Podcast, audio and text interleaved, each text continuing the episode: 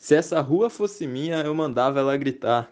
Começa agora mais um episódio do podcast Cidade é Cultura.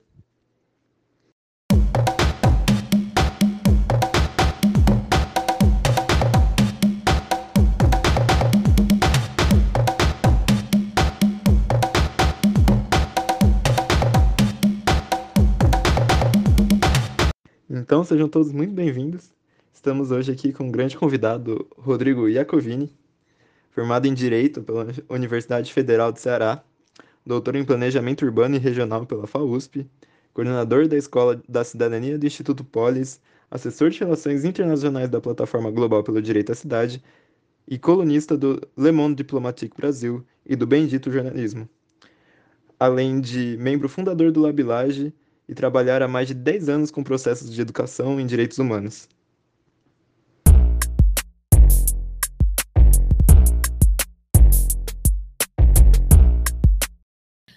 Queria aproveitar primeiro para agradecer o convite. Acho que o núcleo traz uma discussão muito interessante e que nesse momento que a gente vive no Brasil é extremamente necessária para a gente discutir as intersecções entre cidade e cultura e como isso se entremeia por várias dinâmicas sociais e políticas, né? Então, para mim, que trabalho com o tema do direito à cidade já há vários anos, é uma discussão que está no coração da nossa, da nossa visão sobre o direito à cidade, de como nós enxergamos a cidade, de como nós enxergamos as disputas sociais e políticas em torno da cidade. Então, fico muito feliz com o convite e aproveito também para parabenizar a iniciativa de vocês. Acho que é um, um espaço muito interessante de diálogo, até mesmo pelos convidados anteriores, como Gabriel Mantelli, o Aloysio Marino, enfim, uma galera super bacana e saber que a Júlia tá junto tocando tudo isso é, é uma garantia da boa qualidade do, do que está acontecendo. Então, fico bem feliz de estar aqui conversando com vocês hoje e de trazer um pouco para dentro dessa discussão é, a reflexão sobre quem são, é, ou quais são, né? É interessante a gente pensar que tem uma diferença entre quem e quais são os sujeitos e sujeitas do direito à cidade, e como a gente pode ler e como a gente pode analisar, interpretar esses sujeitos e sujeitas de diferentes maneiras também, através de diferentes lentes, mas que uma das lentes fundamentais para a gente entender quem são e quais são e as interações entre sujeitos e sujeitas do direito à cidade é a lente das desigualdades então, por isso que quando o Caio me mandou um pouco a pergunta do qual recorte que eu queria trazer para a gente conversar, eu pensei que esse era o recorte mais adequado, porque o conjunto de textos que eu indiquei, ele é um conjunto de textos que foi pensado justamente a partir da lógica do direito à cidade, mas pensando o direito à cidade não por si só, mas a partir dos sujeitos e sujeitas que estão envolvidos na construção cotidiana dessa reivindicação da cidade como um território de efetivação de direitos. Então, esse conjunto de textos ele surge, ele emerge a partir desses sujeitos. E mas são sujeitos que são muito diversos e diferentes entre si então, por isso também que em vez de propor um texto só, eu quis propor mais de um texto como leitura básica, e eu quis também propor textos que não fossem obrigatórios, mas que vocês pudessem, conforme a vontade de vocês, é, aprofundar um pouco mais e é, entrar um pouco mais em outros possíveis sujeitos e sujeitas, em outras possíveis reivindicações do que estão entrelaçadas no direito à cidade, para a gente justamente conseguir entender essa complexidade do que a gente está falando hoje quando a gente fala em direito à cidade. Então, foi por isso que queria aproveitar esse começo aqui inicial da conversa com vocês, justamente para explicar, para justificar um pouco esse pacote. Eu sei que às vezes é mais fácil quando, pô, ele podia ter me indicado só um texto, né, mano? Que saco. E não, na verdade, porque para fazer essa conversa não dá para a gente ter um olhar só, um texto só. Eu acho que justamente o que a gente precisa é complexificar esse nosso olhar, e para essa complexidade exige uma multiplicidade de olhares e experiências. E uma só não daria conta.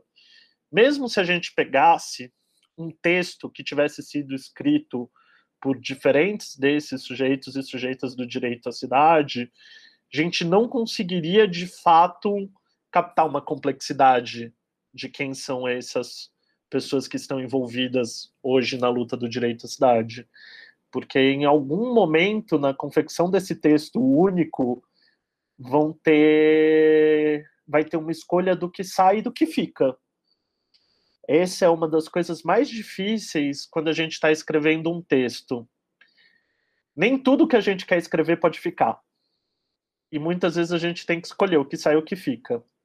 E aí, como diz Stephen King, quando ele tem um livro dele que se chama Sobre a Escrita, o Stephen King ele fala que o trabalho de edição do livro, quando um, um escritor está editando um livro e aí ele escreveu o primeiro rascunho, depois ele volta para o texto para editar aquele texto, depois de deixar descansar, esse trabalho é o equivalente a matar pessoas queridas porque você está matando frases ali que saíram de dentro de você, que você escreveu.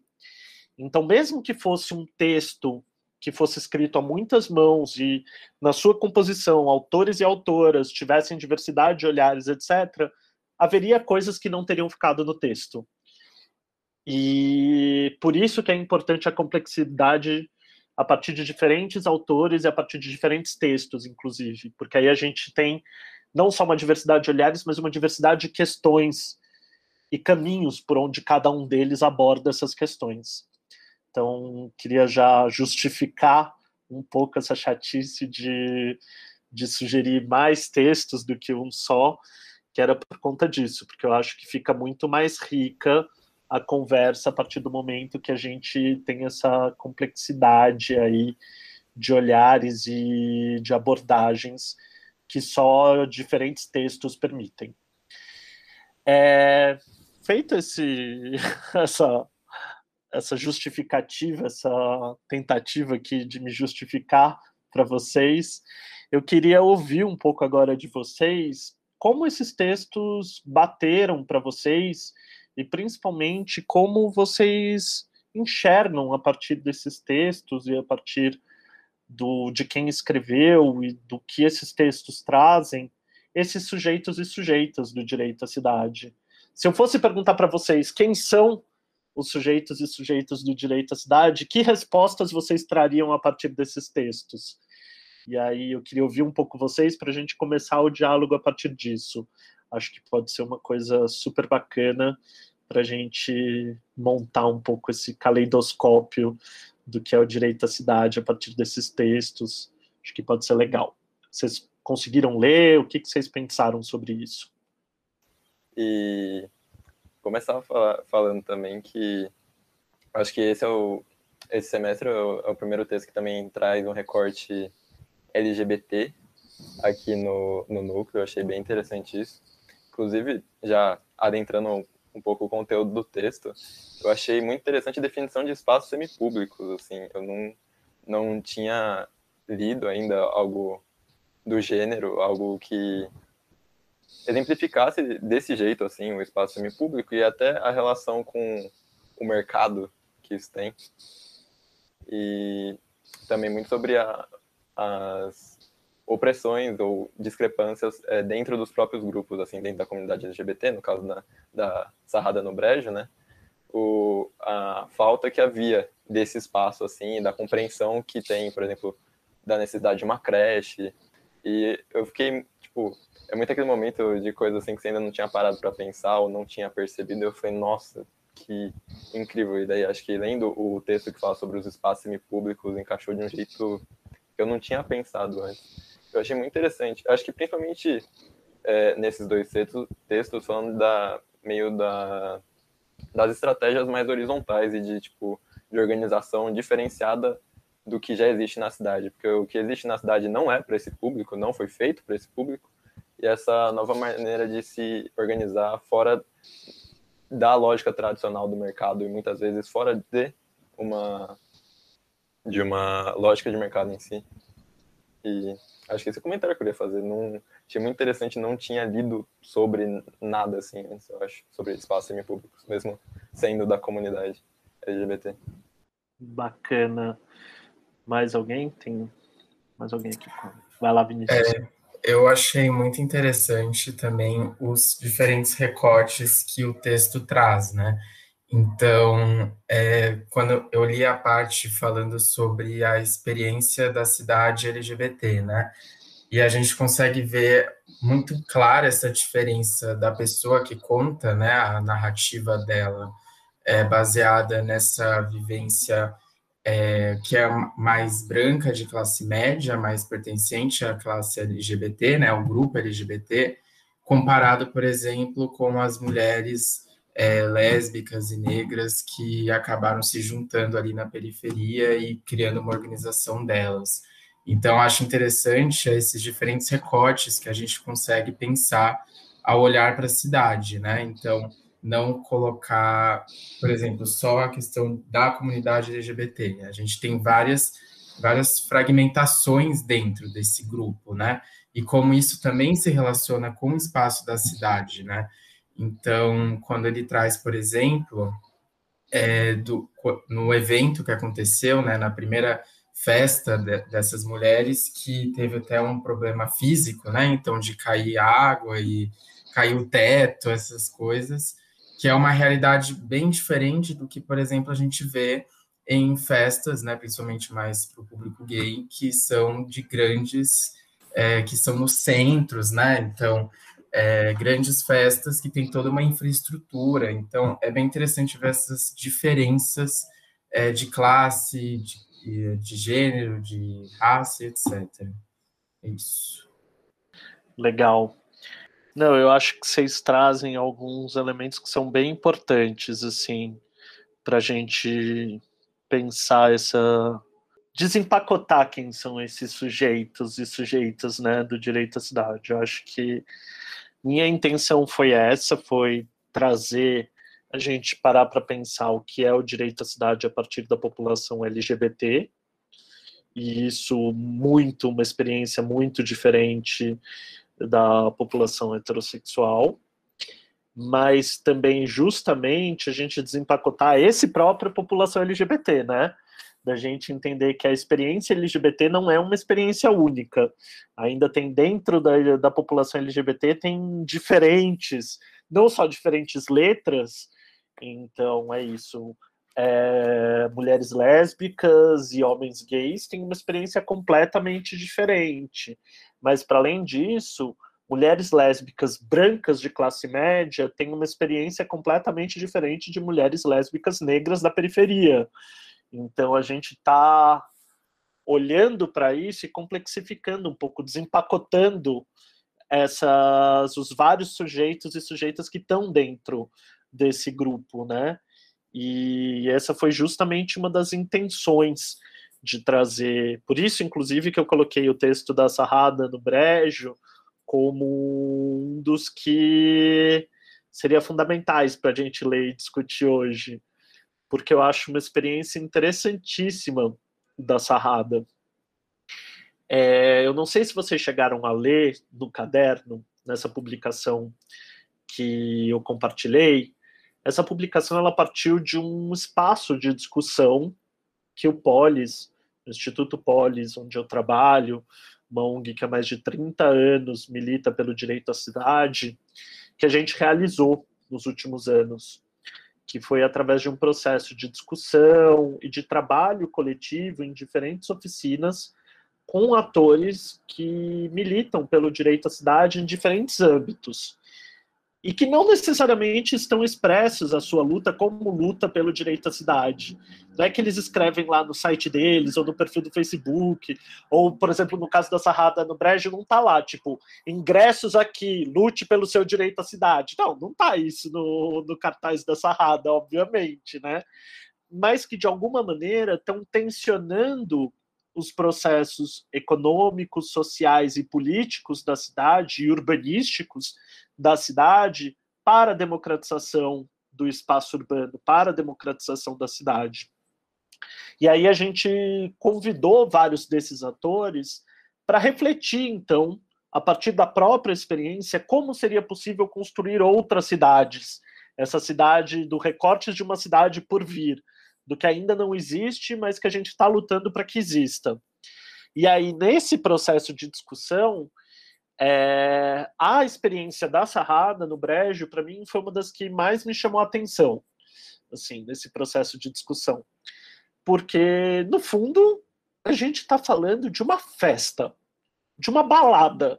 Então, assim, cara, vai ter muita gente que vai olhar para isso e vai falar assim, tipo, mano, sério que você está me trazendo isso para discutir sobre direito à cidade? E eu vou falar, sério.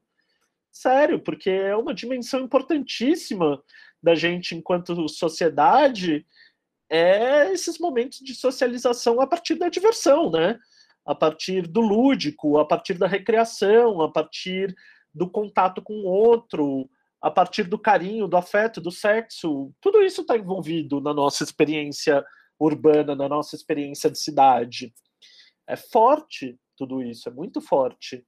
E às vezes a gente tomou durante muitos anos, e ainda muita gente toma isso, como uma pauta secundária dentro da luta do direito à cidade, ou nem uma pauta do direito à cidade, porque seriam nesses espaços semipúblicos, que para muita gente são encarados como privados, mas realmente esse, essa ideia que o Tiago Amparo trabalha no texto dele é bem interessante, mas que para muitos uh, dos militantes tradicionais do direito à cidade, etc., está dentro do âmbito das relações privadas, entendeu? E não necessariamente é uma pauta fortíssima de defesa do direito à cidade, dos movimentos ou de movimentos populares. É isso, você vê movimentos populares em torno de moradia, você via movimentos populares em torno é, do direito ao transporte, movimentos populares em torno do saneamento. E ao longo dos anos, aí a cultura foi surgindo a partir de coletivos, e aí outros espaços, e a apropriação dos espaços públicos, etc. Isso vai entrando ao longo dessas últimas décadas no tema, no foco do direito à cidade mas não, não era uma coisa que era uma pauta tradicional, assim, do direito à cidade. Sendo que é, é importantíssimo para que a gente consiga se manter enquanto sociedade, enquanto laços, né, vínculos entre nós. Ah, antes de começar aqui, a gente justamente estava falando, por exemplo, da falta que as pessoas que entraram esse ano na faculdade estavam poderiam sentir de não ter os espaços de interação para além da sala de aula, né? Muitas vezes eh, a galera que entrou agora está interagindo na aula só dentro do, do Meet, da aula do Zoom. E o mais legal da faculdade, pelo menos na minha faculdade, era o que vinha depois da aula, o que vinha entre as aulas, ou o que vinha antes da aula, sabe? Tipo, mano, aquela cervejinha entre a primeira e a segunda aula da sexta-feira à noite, cara, sensacional. É onde você vai trocar ideia entre, sei lá, você vai discutir é, Yeren e Savini de uma maneira muito mais fluida. Você vai discutir umas discussões assim que são chatas pra caramba dentro da sala de aula, você vai tirar onda, você vai zoar a discussão e aquela zoeira faz parte também do aprendizado. Então, esse espaço extra, sala de aula, ele é tão importante quanto o espaço dentro da sala de aula para o aprendizado. E assim é com a nossa vida também. Embora a sociedade capitalista dê uma ênfase muito grande ao trabalho e aí a educação em função do trabalho, ou seja, o principal é, dimensão da nossa vida teria que ser o trabalho, a nossa carreira, o que a gente produz, o que a gente desenvolve. Enquanto seres humanos, talvez o trabalho nem seja o principal espaço e o principal processo de desenvolvimento humano. Laços familiares, laços de amizade, outras formas de sociabilidade, às vezes são mais importantes para nos manterem vivos e vivas do que o, as relações trabalhistas. Às vezes, na verdade, as relações trabalhistas nos trazem uma dimensão exploratória, uma, uma dimensão violadora, e quem nos sustenta, quem segura ali a marimba, são as nossas relações familiares, afetivas e de amizade, que acontecem prioritariamente fora dos espaços de trabalho e muitas vezes fora de casa. Então é isso, é aquele momento em que você sentava no bar com um amigo e chorava contando todas as mazelas do seu trabalho, ou reclamando do professor escroto que, que quis te reprovar por falta sem você ter faltado nenhuma aula. Era aquele espaço ali que você tinha. E aquele espaço é tão importante para a permanência da gente vivo, para nossa sobrevivência, quanto o trabalho, ou até mais às vezes. Então, e isso durante muito tempo não foi encarado como uma pauta importante e principal dentro do direito à cidade. E isso ainda não é encarado de fato, de frente, pelo Estado como políticas públicas que precisam apoiar e fomentar esse tipo de espaço de relações e de vivência, né? Então, tem várias camadas aí que a gente ainda precisa alavancar essa discussão para essa discussão acontecer de uma maneira bacana. E se a gente já é difícil a gente militar pela importância de políticas que apoiem a cultura e que apoiem a sociabilidade, que apoiem manifestações é, recreativas, etc., de uma maneira geral, ainda mais difícil é quando você vai fazer isso a partir de recortes de gênero, de raça, de classe. Então é isso, não é à toa que as meninas da Sarrada do Brejo tinham uma dificuldade enorme em encontrar um lugar para fazer a festa. Quando eu fui reler o texto essa semana, eu li, eu falei, nossa, eu achei que tinha mais coisa, porque na verdade elas compartilharam muito mais da dificuldade que era encontrar o espaço nessa oficina que a gente fez. Então, elas, elas dão uma pincelada ali no texto, falando, por exemplo, que tinha gente que ria delas, falava: uma festa dessa não vai virar, é, uma, uma balada dessa não vai ter gente, etc. E na oficina, elas contam como isso não só não só foi difícil encontrar, mas como foi um processo difícil para elas encararem o quanto proprietários de estabelecimento não queriam uma festa só para mulheres lésbicas negras da periferia dentro dos seus estabelecimentos. E como isso é difícil. E falando, a gente às vezes tem uma noção de que para comerciantes, empresários, basta acenar com dinheiro, né? E não necessariamente essa é a questão tem questões que estão inclusive para além do econômico.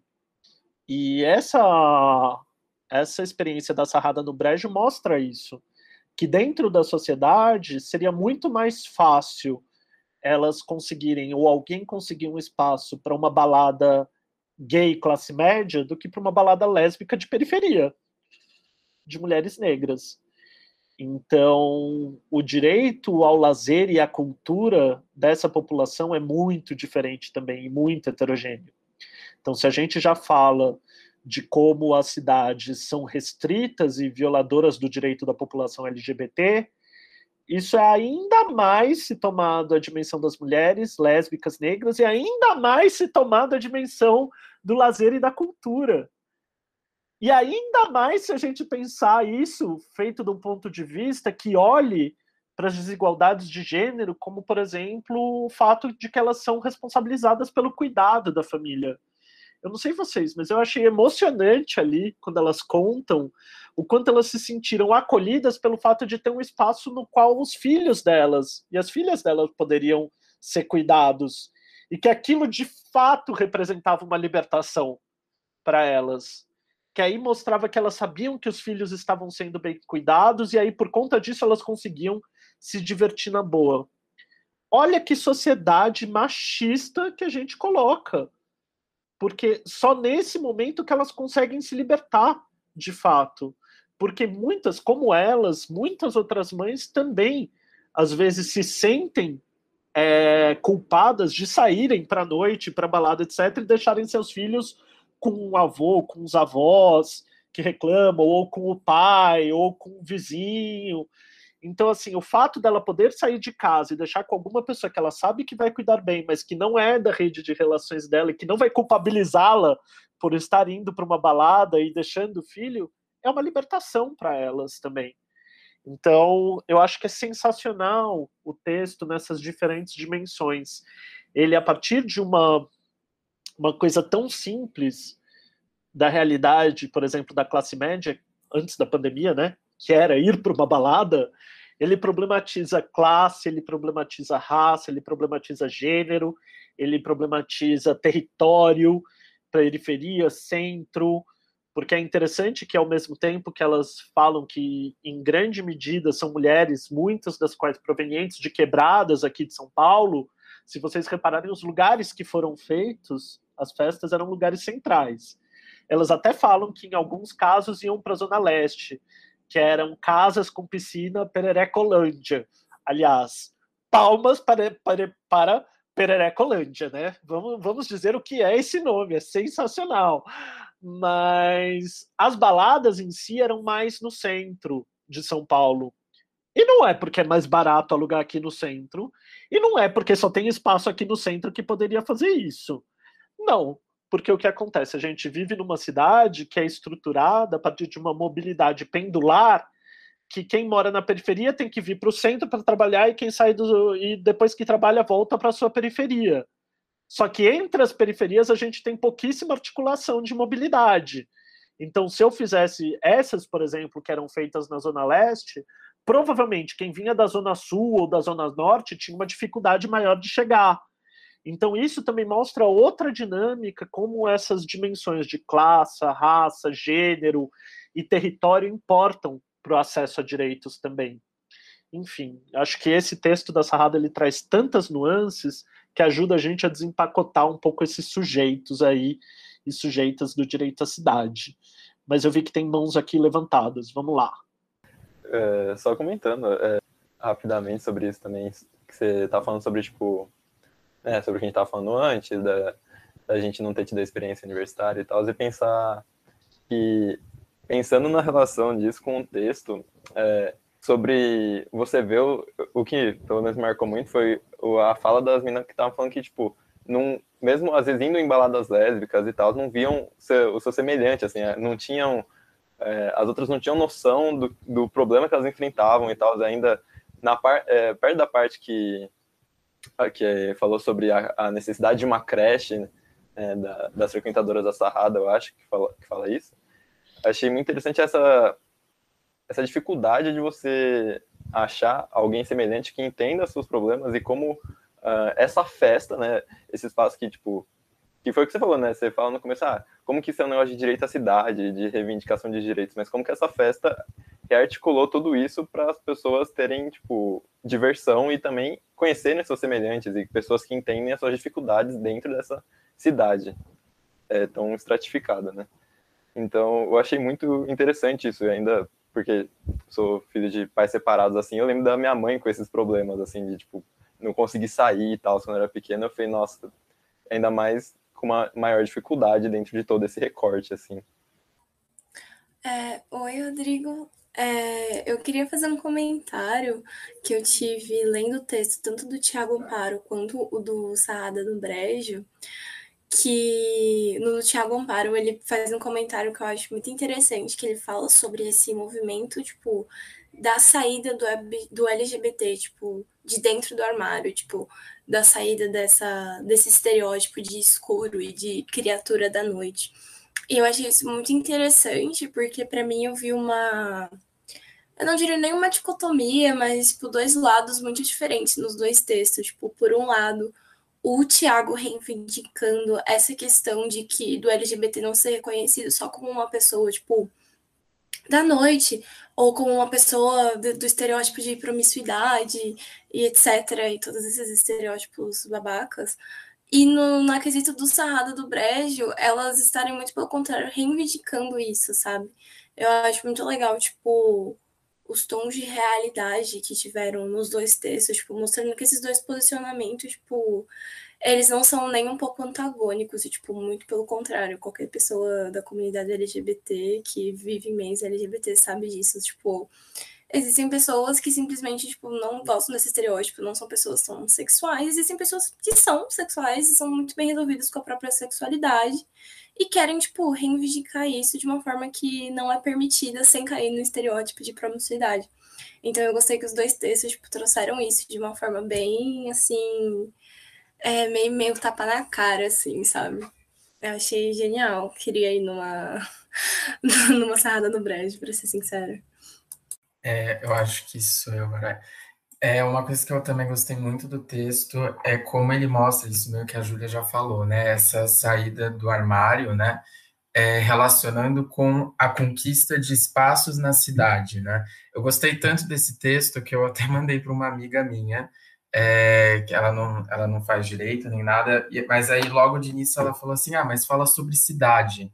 Só que aí eu comecei a pensar, não, é, fala sobre cidade e ao mesmo tempo as questões sociais, porque as questões sociais elas também envolvem a conquista de espaços urbanos, né?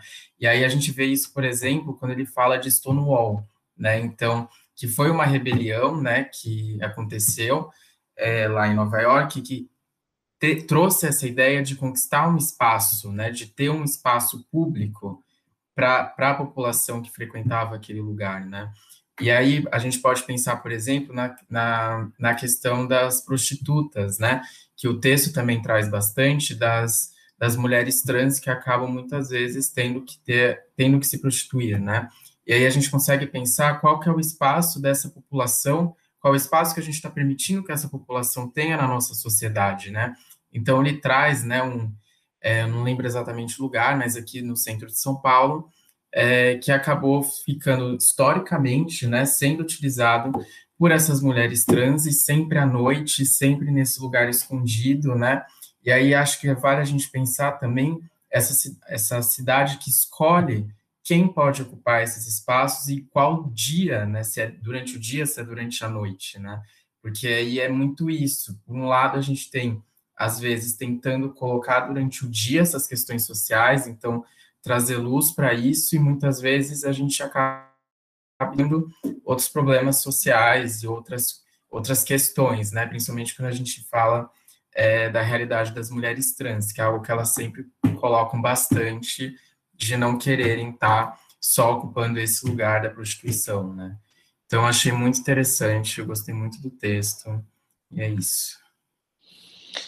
Bem legal. Adorei a intervenção de vocês três. É, vou começar aqui dialogando um pouco com a Júlia. Eu acho que é, é, é, é interessante isso, do diálogo entre o texto do Tiago Amparo e das meninas da Sarrada no Brejo, que é do colet da coletiva Luana Barbosa. É, na verdade é isso, não são reivindicações opostas, né? São reivindicações completamente complementares. Quando a gente pega mulheres LGBTs da periferia, ou homens LGBTs, ou etc., e a gente tenta não chapar, não entender como seres unidimensionais. Então é isso, fugir do estereótipo que o Tiago fala, de que traz, que traz, que ele faz essa discussão a partir da publicação do Lampião da Esquina, que mostra que não queriam ocupar só os guetos, que eles queriam sair para a luz, né? E para não ficar confinado. É uma discussão que é nos enxerguem enquanto seres humanos que temos diferentes necessidades, facetas, dimensões e relacionamentos eu não sou só esse ser que vivo de banheirão. Ponto. Embora o banheirão possa fazer parte da minha vida, ele pode não fazer parte da minha vida. Embora a balada possa fazer parte da minha vida, ele pode não fazer parte da minha vida. E se o banheirão e a balada fizerem parte da minha vida, ainda assim tem milhares de outras facetas da minha vida pelas quais eu continuo lutando. Então, é, Julia, essa é uma discussão boa. A gente pode entrar nela já já. É...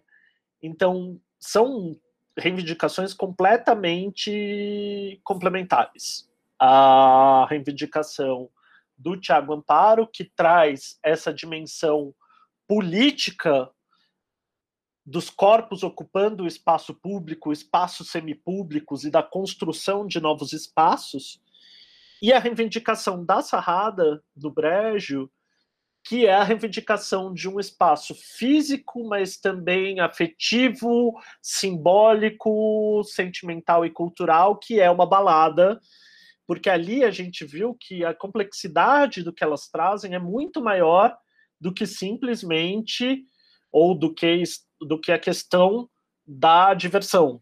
Elas estavam falando ali de vida econômica também, elas estavam falando ali de da, do espaço em que elas não seriam assediadas, elas estão falando ali da diversidade de corpos. E é um tema, por exemplo, que no texto toca um pouco, mas que é uma experiência importante, que é não viver a partir da lógica da mulher branca, magra, tipo, fit, mod, uh, modelo fitness, né? É também outras possibilidades de corpos e estéticas e etc. do que essa padrão. Então, elas trazem isso também. Então, ali na, na reivindicação delas em torno de uma balada, tem uma reivindicação muito mais complexa do que simplesmente o direito a sair uma noite por semana e ter um lugar bacana para tomar uma cerveja e ouvir um som. Então, é uma, é uma reivindicação do direito à vida, na verdade, né? Em N dimensões ali colocadas. E aí a dimensão que o Tiago Amparo traz também é uma reivindicação à vida, a partir da demanda e da lógica da, da, da transição através de diferentes espaços públicos, semipúblicos, espaços de exclusão, espaços de inclusão. Então também é uma questão de vida ali colocada. Então, eu acho que ambos os textos trazem muito essa questão da disputa pelo espaço da, e da multidimensionalidade do, dos sujeitos do direito à cidade, que não se restringe, não se confinam a uma coisa ou outra. Até o próprio Tiago fala que também não quer é, restringir a questão da violência, né? Também contra a população LGBT, para trabalhar do tema. E se vocês forem ver a publicação, é, tem outros textos que também dialogam sobre o direito à cidade a partir da perspectiva LGBT, também tem outros que dialogam a partir da violência, mas ali a escolha do Tiago não foi só essa, ele quis mostrar e além disso, e quis trabalhar exatamente esse outro, esse outro lado, né?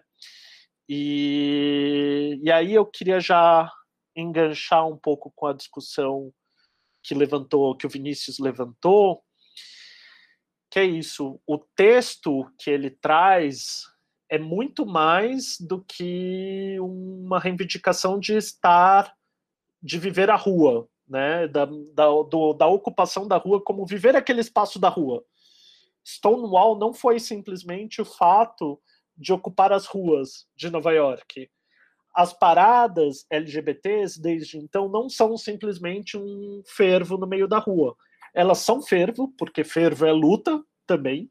E isso é uma das coisas que eu acho muito bacanas da clareza do movimento LGBT, é que a festa também é uma forma de reivindicação política, mas ali naquelas manifestações você está reivindicando justamente toda essa multidimensionalidade desses sujeitos e das suas necessidades e dos seus direitos colocados ali.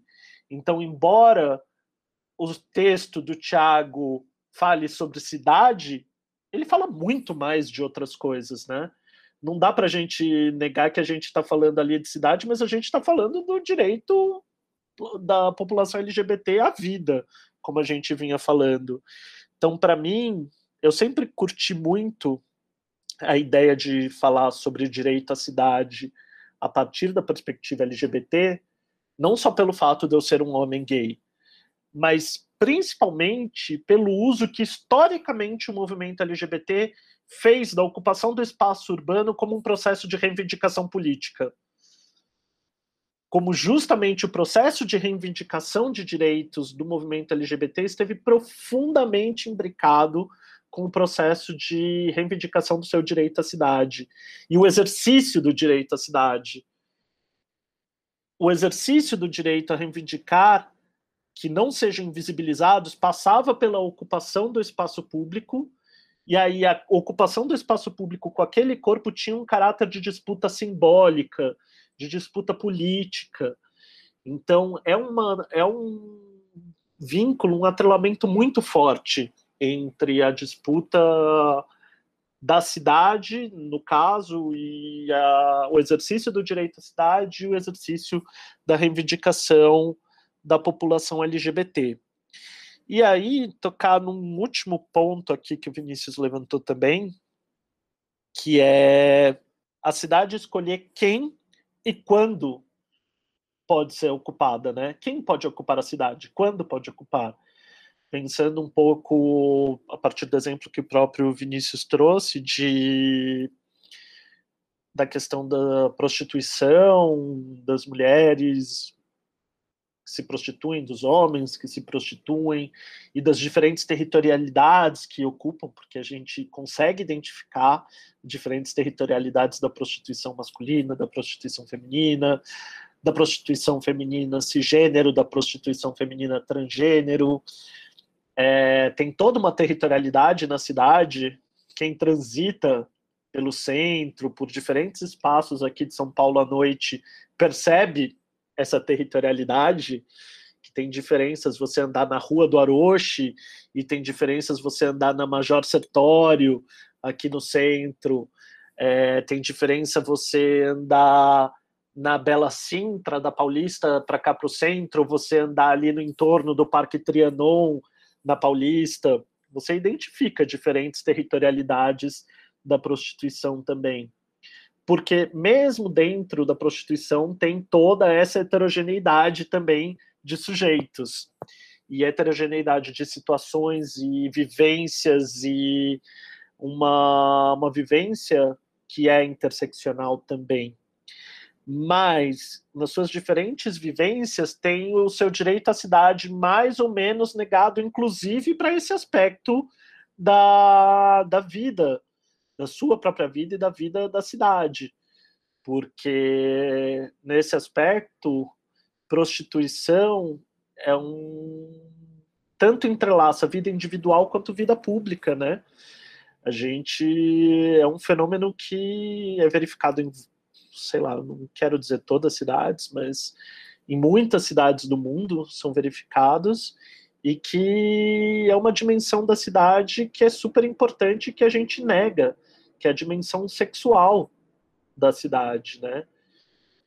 É, eu sempre brinco, né, já há muitos anos eu brinco. Uma vez eu e uma amiga na Roosevelt à noite num bar a gente estava numa mesa cheio de urbanistas e tal, e a gente discutindo direito à cidade, não sei o quê. Eu não lembro como que a gente. Não, a gente não estava discutindo direito à cidade, volta a fita. A gente estava numa mesa cheio de pessoas que eram urbanistas, e a gente estava discutindo a vida sexual de cada um. Era outro lado. E aí a gente falando como é difícil para quem não tem grana, né? Porque pagar motel é uma coisa cara, vai, gente. E se você não pode levar para sua casa, ou se você divide quarto, ou se você mora com a sua família, etc., se torna uma coisa muito complicada. E que as cidades deveriam, de alguma maneira, é, abranger essa dimensão também, porque é uma dimensão que a gente vive e que constitui a própria sociedade. A sociedade se constitui a partir também da reprodução dos indivíduos. Claro, o sexo não é só reprodutivo, mas também tem essa dimensão, e tem a dimensão do lazer, enfim, tem várias coisas. E ali, naquela conversa, a gente formulou que é um slogan que era do direito à cidades sexys. Então a gente brincava que era pelo direito à cidades sexys e mais sexo na cidade. Então, como que a cidade também, de alguma maneira, ela abarca essa dimensão do ser humano e propicia essa vivência desse espaço. Então, em alguns momentos, por exemplo, tem leis do direito urbanístico, como zoneamento, como leis de uso e ocupação do solo, etc., que vão possibilitar ou impedir a existência de motéis em algumas regiões da cidade. E com isso, basicamente o que você está fazendo, muitas vezes, é que as pessoas que precisam de um espaço fora das suas casas para transar não vão ter um motel, ou não vão ter um motel a preço acessível ou a uma distância acessível, e com isso muitas vezes vão ter que fazer no carro, no meio da rua, e aí você criminaliza esse comportamento, além de tudo, né? Então, o que você está impedindo? Você está impedindo a vivência da sexualidade da pessoa e é uma vivência que, assim, tipo, mano, não adianta você impedir, a pessoa vai dar um jeito. então, assim, você não só está impossibilitando, como você está criminalizando uma coisa que ela vai viver. Então, como as nossas cidades também deveriam pensar melhor a vivência sexual, e isso também a partir da legislação urbanística, da coisa mais técnica que existe dentro do urbanismo, que é o zoneamento, lei de uso e ocupação do solo, tem que ser pensado sobre isso. E se eu trouxer essa discussão, por exemplo, para dentro do plano diretor de São Paulo, que vai ser revisto agora, eu vou ser massacrado. Entendeu? Tipo, vão me olhar assim, o que, que você está falando, Rodrigo? O que, que você está trazendo? Entendeu? O que, que você está querendo dizer com isso? E assim, eu vou parecer um louco, lunático mas que faz todo sentido se a gente parar para pensar. Quem vive em alguns bairros aqui da, do centro expandido sabe que tem bairros do centro expandido que você não encontra um motel, entendeu? E essas pessoas vão para onde? Sabe? Então você está pressupondo que elas ou têm carro, têm dinheiro para pagar um táxi, ou que elas vão de ônibus para o motel. Quantas pessoas a gente conhece que gostam até pegam, tem muitas que pegam ônibus, mas quantas pessoas gostam de pegar um ônibus para ir para o motel? Mano, já é meio complicado, né? Pegar ônibus ou pegar metrô, enfim, tem várias questões aí que são colocadas, e aí eu estou trazendo todo esse aspecto para a gente pensar que tanto a questão da prostituição é importante, quanto a dimensão da vida afetivo sexual é importante, e que de toda maneira, todas essas dimensões da vida do ser humano deveriam ser levadas em consideração quando a gente está pensando em democratização da cidade, quando a gente está pensando a relação entre direito e cidade. Então é importantíssimo que a gente não tape o sol com a peneira, que é o que os nossos legisladores e, e nosso corpo é, pensador do direito urbanístico, etc., faz. Tapa o sol com a peneira muitas vezes.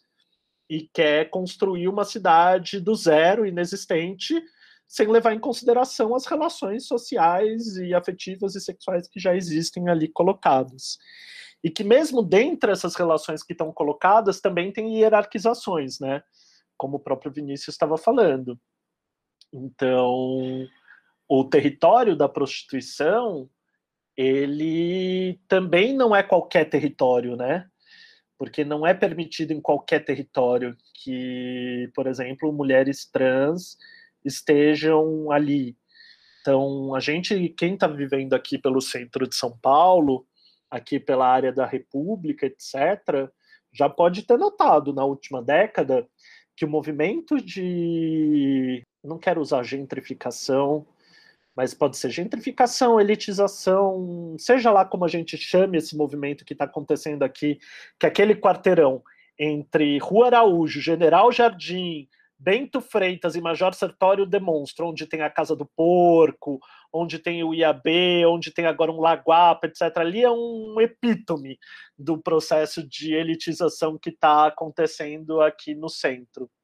Esse processo de lugares de mais elitizados, de serviços, restaurantes mais elitizados, etc., está acontecendo ali, junto com um processo de privatização do espaço público, de securitização privada do espaço. Então é isso, tem aqueles armários, seguranças 3x4 ali guardando essas portas, e as mulheres que antes estavam ali é, esperando seus clientes já não podem mais esperar os seus clientes nessas esquinas ou nessas calçadas. Então, e é, esse movimento está crescendo desse quarteirão e dessa região, e aí isso vai gerando um processo de higienização social, que a gente sabe que é um processo que é excludente, que é um processo que é violador, e que vai violar justamente o direito da população que já era uma das mais violadas e que já tinha a maior parte dos seus direitos negados.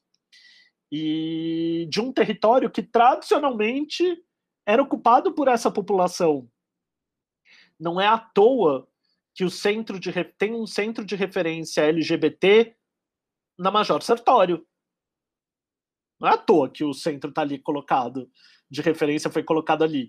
É porque era uma territorialidade tradicional da população, e aí o centro vai para lá justamente porque dialogava com essa territorialidade. Só que agora, com esse processo de elitização, gentrificação, seja lá como a gente chama esse processo, é, isso está sendo modificado, impactado, expulso. Então, no final das contas, é isso. A cidade ela escolhe de fato quem pode ocupá-la e quando pode ocupá-la. E isso é um processo dinâmico. E isso é um processo que vai sendo guiado, em sua maior parte, por interesses econômicos, sociais e políticos de quem detém o controle uh, dos recursos da sociedade, né? E aí seja um controle dos recursos econômicos, políticos, sociais, simbólicos, etc. Eu não quero fazer uma leitura aqui extremamente é, marxista ortodoxa de que são só as forças econômicas que dominam a construção da cidade, porque eu acho que é muito mais complexo do que isso. Eu acho que ah, os processos políticos e sociais conformam também muito fortemente o que é permitido e o que é proibido nas cidades. Então, mas com certeza, quando esses três fatores se juntam aí, se alinham, tem esse alinhamento das estrelas entre interesses econômicos, políticos e sociais, aí o processo ganha força.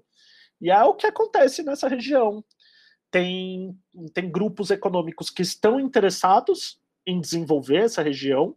Vide que tá, tem prédios sendo construídos nessa região, vide que tem grupos empresariais que estão instalando serviços ali de elite nessa região, etc.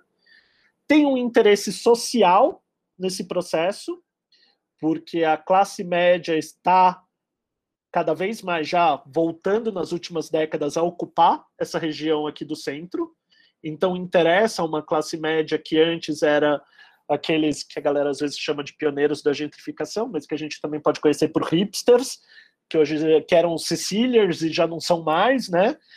Então tem um interesse social ali colocado, porque a classe média precisa de um lugar para morar, e tava e o aluguel estava pressionado, então você vai para um lugar que inicialmente tem um valor mais baixo, e aí esse era um lugar que acontecia isso, mas aqui já não é mais um valor mais baixo.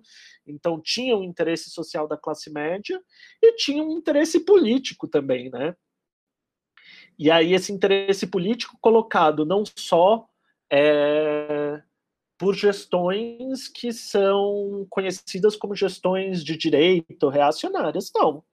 Mesmo gestões de esquerda muitas vezes caem na esparrela do fomento à cultura como um fomento à economia e do fomento a, a processos de revitalização, muitas aspas, né? Nesse revitalização urbana, é, como processos de virtuosos para gerar novos espaços, etc., sem o cuidado de como a gente mantém a população que já ocupava esse espaço antes. Então é isso, a gente vê, por exemplo, que aquela reforma desastrosa do Vale do Anhangabaú, que tem um viés claramente higienista e que tem um viés é, classista e que tem várias questões ali problemáticas na reforma do Anhangabaú, começou na gestão do PT enquanto o Fernando Haddad era prefeito, enquanto a Secretaria Municipal de Desenvolvimento Urbano era ocupada principalmente por quadros progressistas, do urbanismo de São Paulo.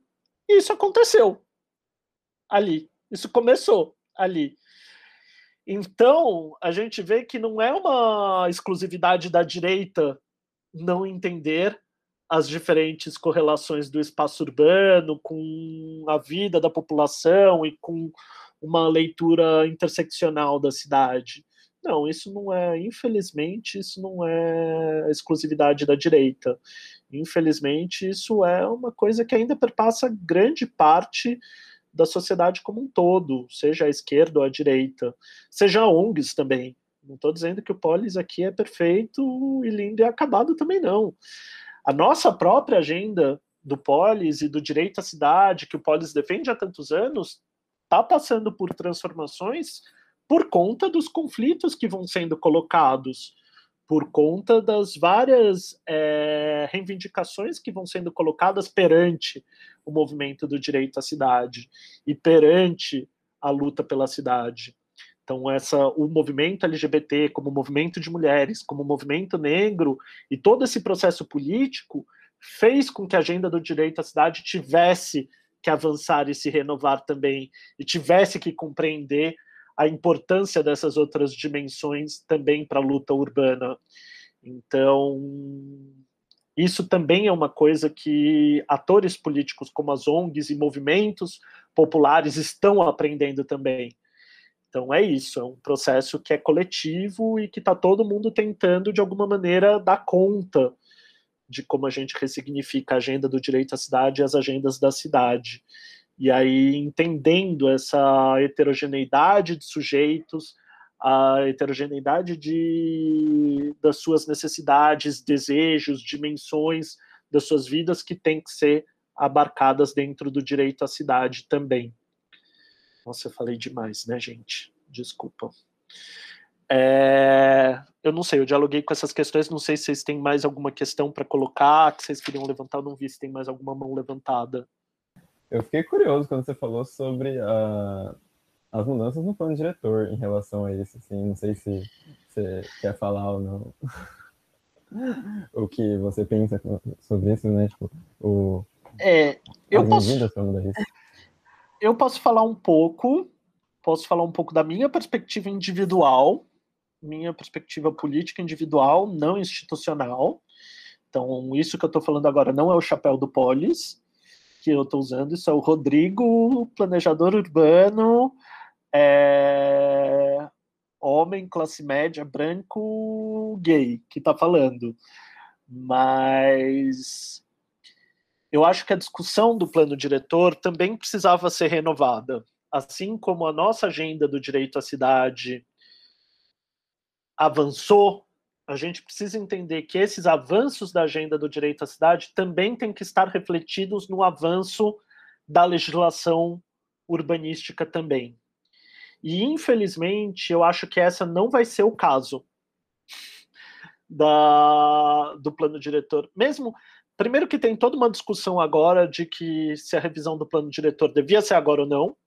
Então, isso já é pacífico entre os que defendem o direito à cidade de que não deveria acontecer agora porque é um momento muito difícil de você fazer essa discussão em que você está impossibilitando que a grande maioria da população participe dessa discussão. Então, não deveria estar acontecendo agora. É, mesmo que a gente não estivesse vivendo numa pandemia e que a gente fosse fazer essa discussão, no entanto, eu acho que, infelizmente, pelos, pelos indicadores que eu vejo do que se está colocando na mesa de discussão, ainda são indicadores que lidam muito com questões super pertinentes para a vida de pessoas é, LGBTs, de mulheres, de pessoas negras, porque é uma discussão que mexe com o direito à moradia da população, mexe com as possibilidades de deslocamento e mobilidade da população, mexe com espaços e com a questão da dimensão ambiental da cidade, da preservação desses espaços e da recuperação desses espaços, mexe com temas relacionados à segurança alimentar, a partir da produção do alimento também nas cidades. Enfim, é um processo que é super complexo e que toca vários aspectos, mas que para mim, por exemplo, não toca em alguns aspectos que a nossa agenda do direito à cidade já evoluiu e que poderiam ser tocados também. Então, por exemplo, em vez da gente ficar focado exclusivamente numa leitura funcionalista do zoneamento, que é você regulamentar o que pode ser, como pode ser usado, o que pode ser feito, que tipo de serviços, etc., você pode ter em cada zona, o quanto você pode construir em cada zona, onde você quer adensar, onde você não quer adensar tanto, etc. Em vez de uma leitura dessa, a gente fizesse talvez uma leitura que para mim seria tão importante, que seria a leitura territorial das cidades também. Então, quais são as territorialidades LGBTs, por exemplo? A gente discutiu tanto hoje aqui a dimensão LGBT da cidade que eu vou trazer esse exemplo. Então, onde são, quais são os territórios da população LGBT de São Paulo? Quero um exemplo de vocês. Que territorialidades que vocês conhecem aqui, LGBT em São Paulo? O centro, praticamente, só. O centro. Que lugar dentro do centro? Você consegue ser mais específica, Júlia? Augusta. Augusta, boa. Ali é a região da República. Região da República. Perto da Roosevelt um pouco, eu acho que é uma expressão de queerness um pouco diferente Perto do que da a gente está tratando aqui, mas a Roosevelt também legal. Mais alguma territorialidade que vocês conseguem pensar? Eu acho que é a paulista também, de certa forma. Paulista, bacana, boa, também acho. que mais, gente? Vocês conhecem mais alguma? A Santa Cecília ali? Santa Cecília. Santa Cecília tem bastante vivência LGBT e espaços, legal. Tá, vamos trabalhar em cima desses. Eu achei legal porque falaram República, mas ninguém falou o Largo do Aroche, por exemplo. Alguém aqui vai para o Largo do Aroche de final de semana ou já foi? Não. Hum.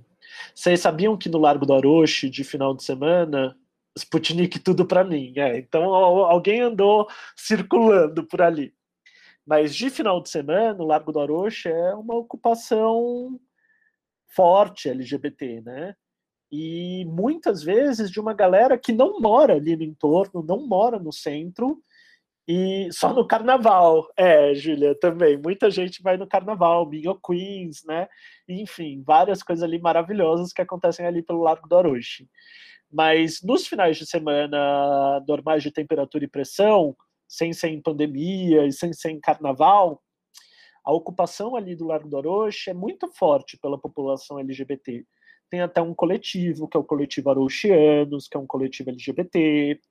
Tem, tanto é que uh, agentes de saúde estão baseados ali com espaços para realização de testes de saúde, de distribuição de materiais, como camisinha, etc. Enfim, tem várias, várias coisas que estão ali articuladas. Tem casas noturnas ali que são LGBT, tem Acanto, é, tem outros lugares ali, Sputnik, tem lojas que são focadas no público LGBT, Vidiantrato, de algumas outras lojas que tem ali.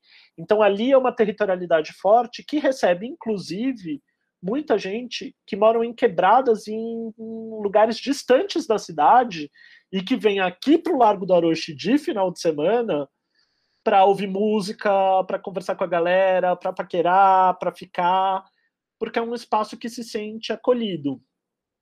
E aí também tem outros espaços que vocês já citaram também. Então tem Augusta, tem Paulista, tem Frei Caneca, tem Santa Cecília, tem outros espaços aí que a gente está colocando. Mas a gente, todos esses, por exemplo, estão, se forem, se a gente fosse mapear, estão dentro de um território bem reduzidinho de São Paulo, né? Sendo que com certeza tem outros espaços, outras territorialidades que mais disseminadas em São Paulo. Só que muitas vezes a gente não conhece essas territorialidades. E às vezes são territorialidades que eu estou falando, não é, por exemplo, um bairro inteiro, como Santa Cecília, ou um largo inteiro, como o Largo do Aroche, que é enorme, ou uma rua, que é a Rua Augusta, grande. Às vezes é um bar, às vezes é um boteco, às vezes é uma praça, às vezes é uma esquina, às vezes é a casa de alguém que se torna referência, porque, sei lá, é um casal de meninas lésbicas que recebem suas amigas todo final de semana, por exemplo, que se torna conhecido no bairro, ali, que as pessoas acabam indo para ouvir um som, etc. Quais são essas várias territorialidades que existem por São Paulo? A gente não conhece. Tá, Rodrigo, mas por que, que isso deveria estar dentro do plano diretor?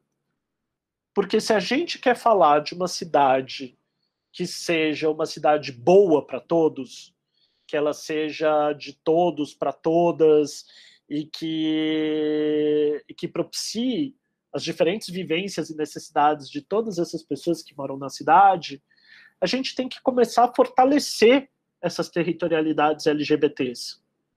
A gente tem que conhecer essas territorialidades e fortalecer essas territorialidades também. Porque eu não sei se vocês lembram, alguém até colocou aqui no chat a lampadada da Paulista, que levou a revolta, a revolta da lâmpada. Então a Paulista, ela pode ser uma territorialidade LGBT, mas ela também é um território de violência LGBTfóbica.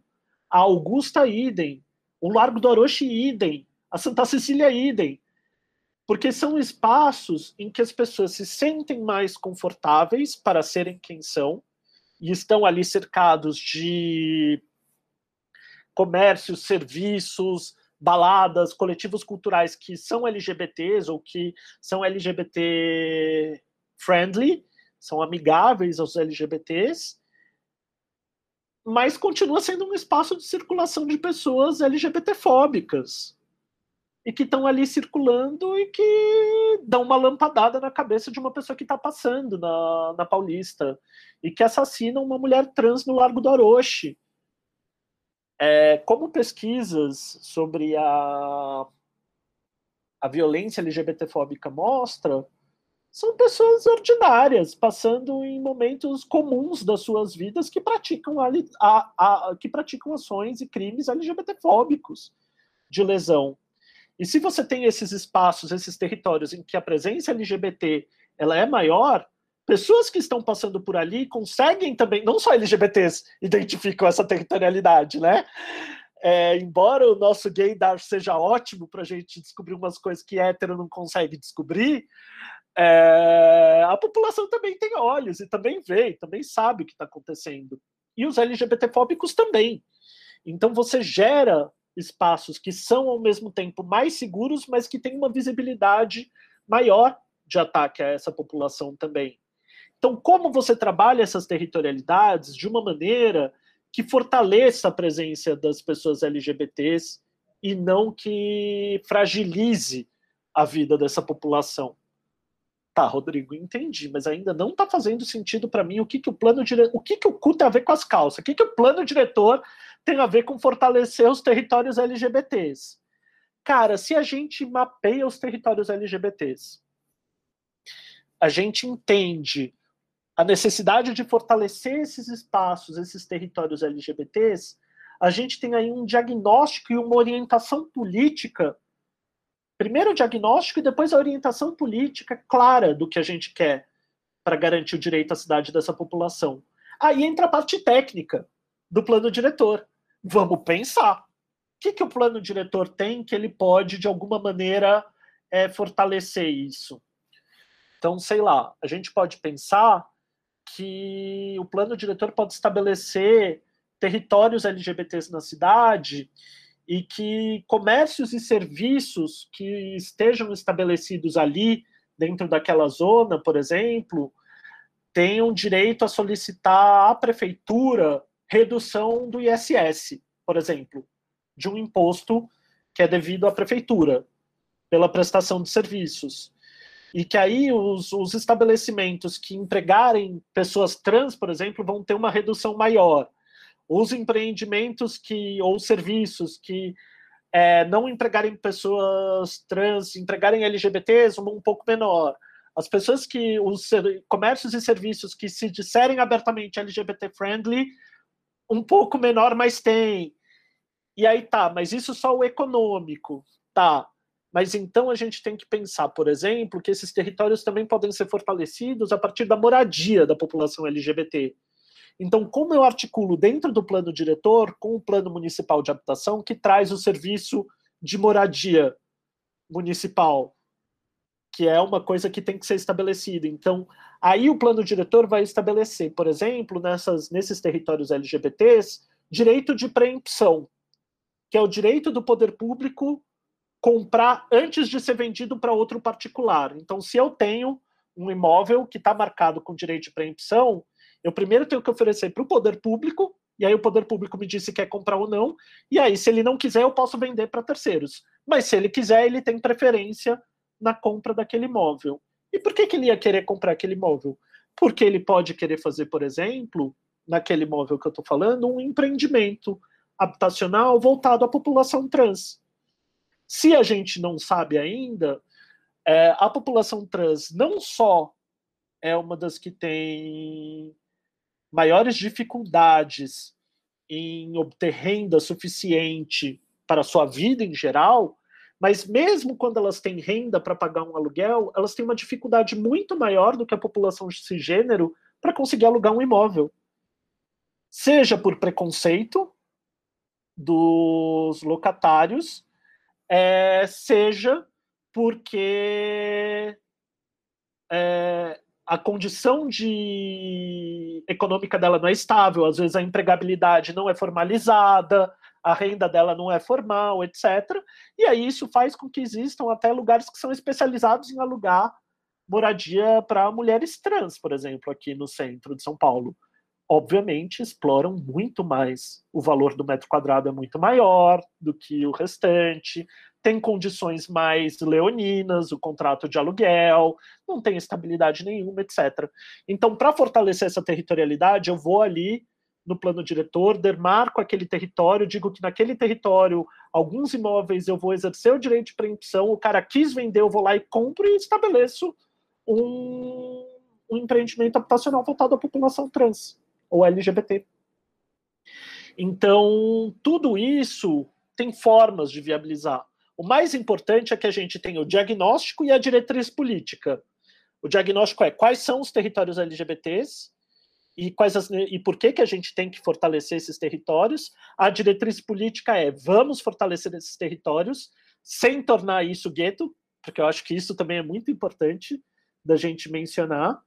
E aí isso é uma coisa que o texto do Tiago Amparo diz, né? Que a partir ali da, da reivindicação do pessoal do Lampião da Esquina, não queremos a guetificação. Então, esses territórios, a ideia deles é que eles sejam territórios que irradiam, não que se confina ali. Então, que esses territórios vão progressivamente aumentando, por exemplo, e que aí, ao longo do tempo, isso vai irradiando para a cidade como um todo, como uma política possível de fortalecimento da população LGBT. E aí, depois dessa diretriz política, a gente tem a parte técnica. Então, o que, que dentro do plano diretor eu consigo garantir para fomentar esse uso e essa forma de ocupação do território que seja inclusiva do ponto de vista da população LGBT. E assim como eu falo da população LGBT, a gente pode pensar milhares de outras também em relação à dimensão de gênero das mulheres, a gente pode pensar na dimensão racial, várias outras questões. O importante é que a gente conseguisse converter essa forma de olhar a cidade e essa reivindicação de uma cidade inclusiva em decisão política e em previsão técnica dentro do plano diretor não vejo isso acontecendo. Sendo bem sincero aqui, usando aquele meu chapéu individual. Então, é um pouco isso. Entendi. Não sei se é. eu respondi tua pergunta ou se eu deixei mais em dúvida. É, acho que você abriu muita vontade de, de pesquisar mais, né, eu acho. Porque realmente é, é muita coisa. Queria uma provocação, assim, para vocês. O que o que esses textos, além. Eu tinha feito uma primeira pergunta sobre sujeitos e sujeitas do direito à cidade, e aí eu acho que a gente até conseguiu passar por algumas questões, que é da gente desempacotar essa ideia de que todos nós que construímos a cidade somos sujeitos do direito à cidade, que é uma coisa que eu que é aquele primeiro texto que eu indiquei que eu e a Dani escrevemos, ele traz de que é esse descompasso que a gente tem, né? A cidade é construída por todas, mas apropriada por poucos.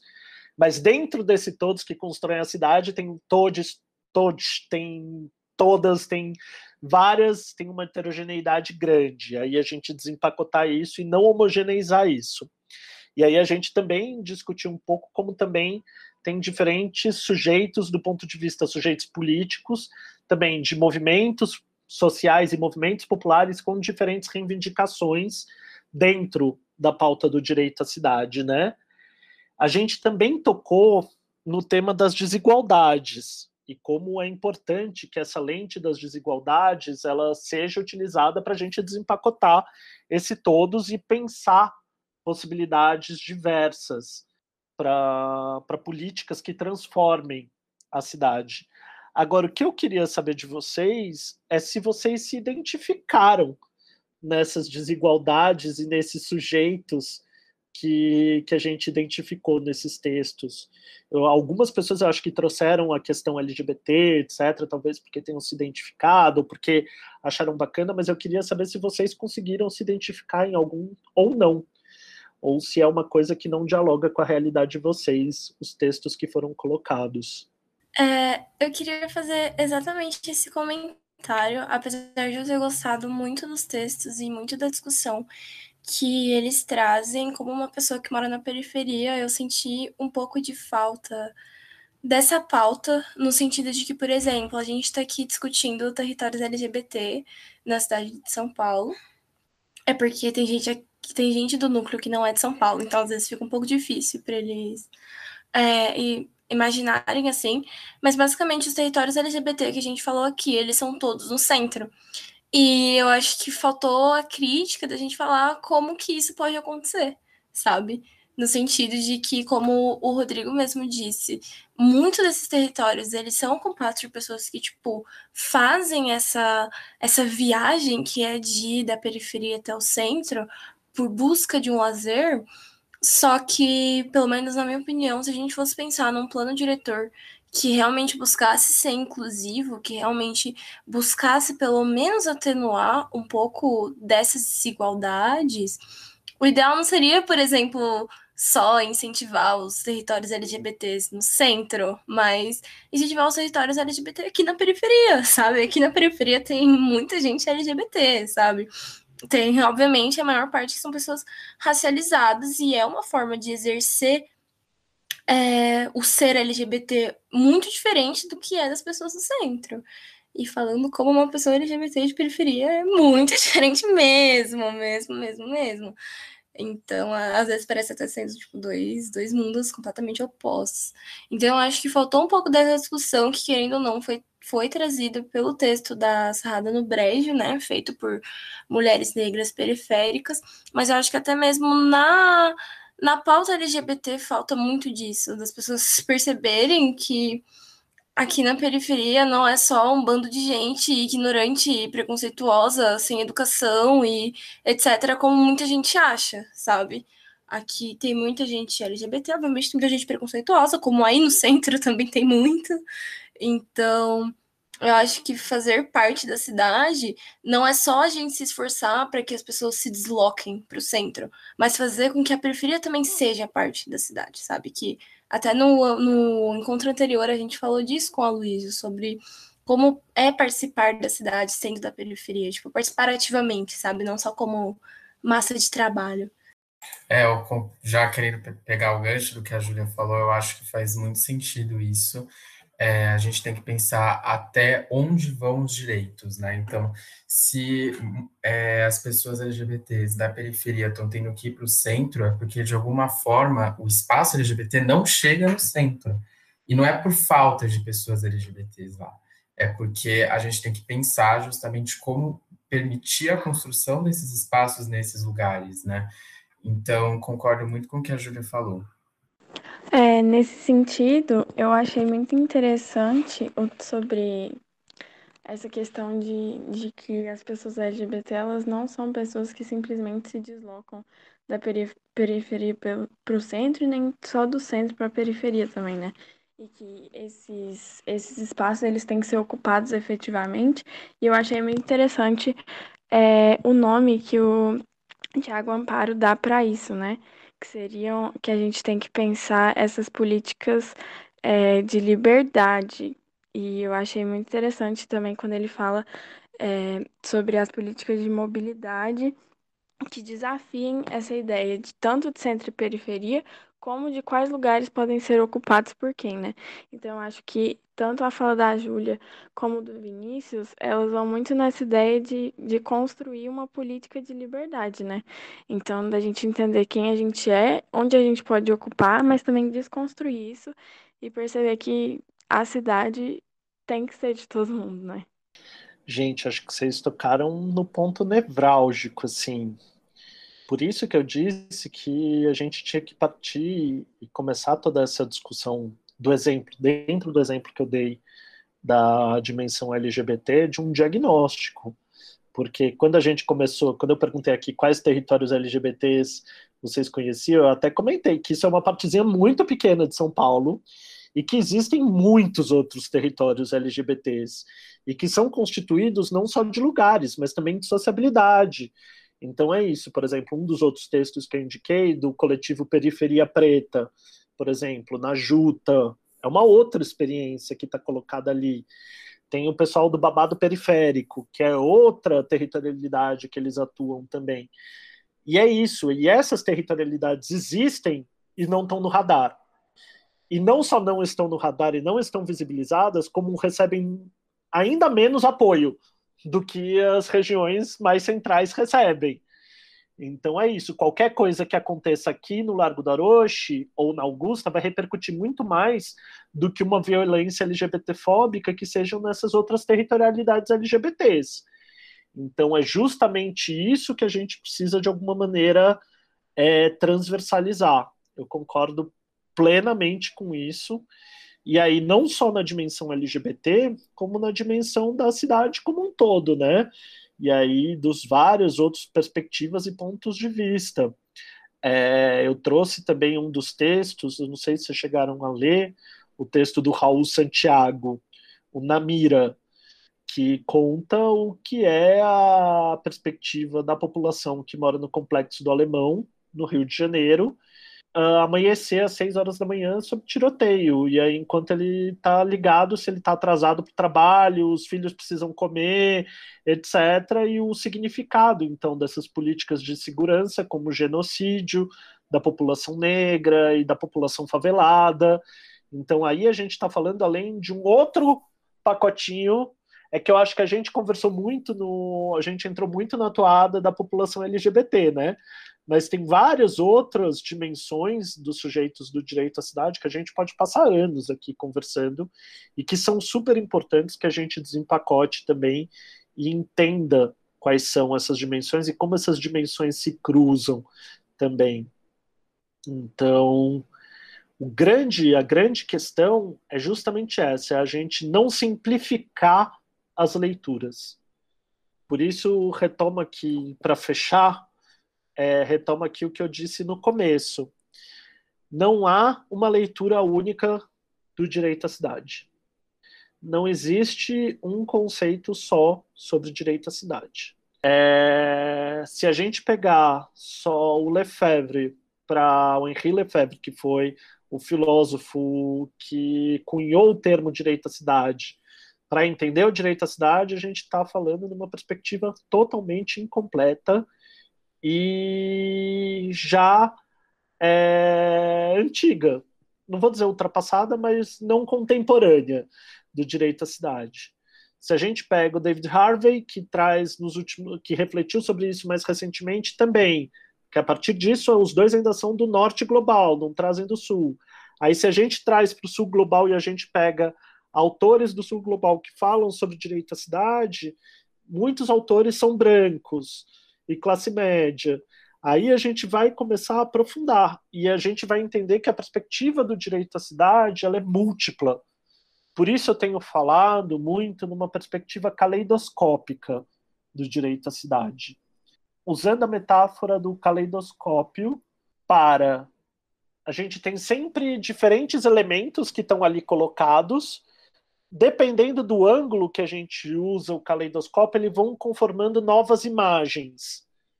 E aí cada um contribui de uma determinada maneira para formar novas imagens. Então, a perspectiva do direito à cidade ela é múltipla e ela é diferente. E a cada momento ela está mudando. Só que ela é conformada por todas essas visões em conjunto. É difícil, às vezes, a gente ter uma pegada única, e isso não vai existir. De da gente olhar, agora eu olhei o direito à cidade, tá, tirei uma foto e é isso que é o direito à cidade. Então, no segundo seguinte já não é. Porque está ali em constante transformação a partir das contribuições dos diferentes sujeitos do direito à cidade e das suas interações.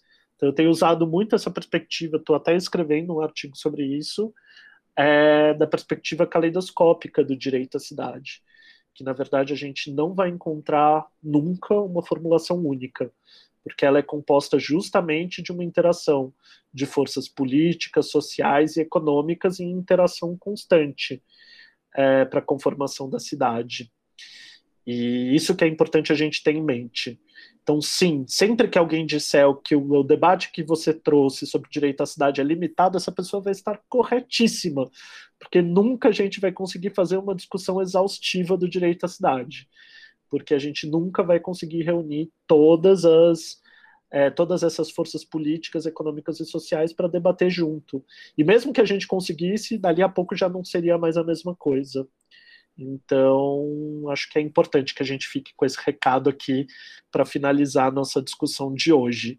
Era justamente essa complexidade do olhar que eu queria trazer para a gente levar isso para a vida, assim, em relação ao direito à cidade.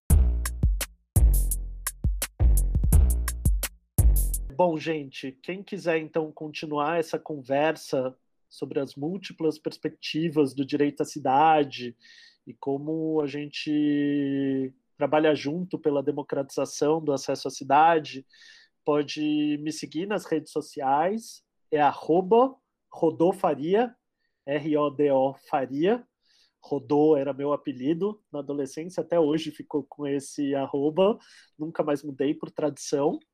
E também pode seguir o Instituto Polis nas redes sociais também, arroba Instituto Polis. Estou é, sempre fazendo a contribuição tanto no meu pessoal quanto no Instituto Polis e também nas duas colunas que eu escrevo regularmente. Uma chamada Cidades do Amanhã, no Le Monde Diplomatique Brasil, e uma outra toda terça-feira no Bendito, que é um portal multimídia de discussão de temas contemporâneos muito bacana. Convido vocês a conhecerem o Bendito e os Cidades do Amanhã no Le Monde Diplomatique. Para quem gosta do tema, é um prato cheio, tem muita coisa bacana. Cidades do Amanhã, além de textos brasileiros, a gente tem textos também sobre realidades de outras cidades do mundo, da África, da América Latina, da Europa. Então vale a pena dar uma olhada para conhecer um pouco mais a luta do direito à cidade em outras regiões do mundo. Super obrigado, gente. Então é isso, pessoal. Quem se interessar pode conhecer melhor a gente pelas nossas redes sociais, é, NDCCult em todas as plataformas, né? Facebook, Instagram e Twitter. E fiquem atentos para os próximos episódios do podcast a serem lançados aqui nessa plataforma. Um até logo e não se esqueçam, cidade é cultura.